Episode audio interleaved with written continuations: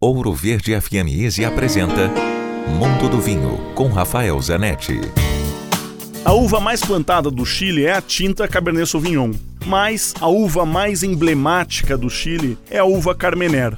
A Carmener tem uma história curiosa. Ela havia desaparecido, ela é nativa de Bordeaux, na França, e havia desaparecido no final do século XIX com uma grande praga que dizimou os vinhedos franceses.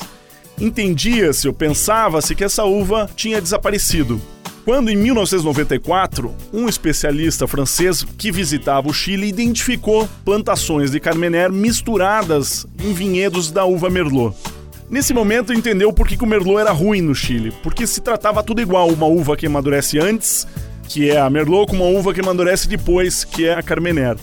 Separaram-se os vinhedos, investiu-se na imagem dessa uva e hoje ela é um emblema da indústria vitivinícola chilena. Eu, pessoalmente, não gosto de vinhos 100% Chardonnay com a pretensão de envelhecimento ou de ser grandes vinhos ou vinhos especiais. Acho que a Carmener não tem essas características. Eu gosto do Carmener para o dia a dia, um vinho bebível, fácil, agradável, perfumado. Dentro dessas características, uma sugestão é uma vinícola pequena, boutique, que está próxima à cidade de Santiago, que chama-se Vinha Chocalan. Eu indico então o Chocalan da linha Reserva Carmener, um vinho para o dia a dia que tem uma relação preço-qualidade excepcional.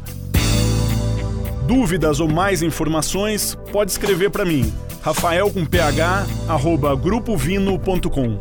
Se beber, não dirija. Quer ouvir este e outros quadros exclusivos?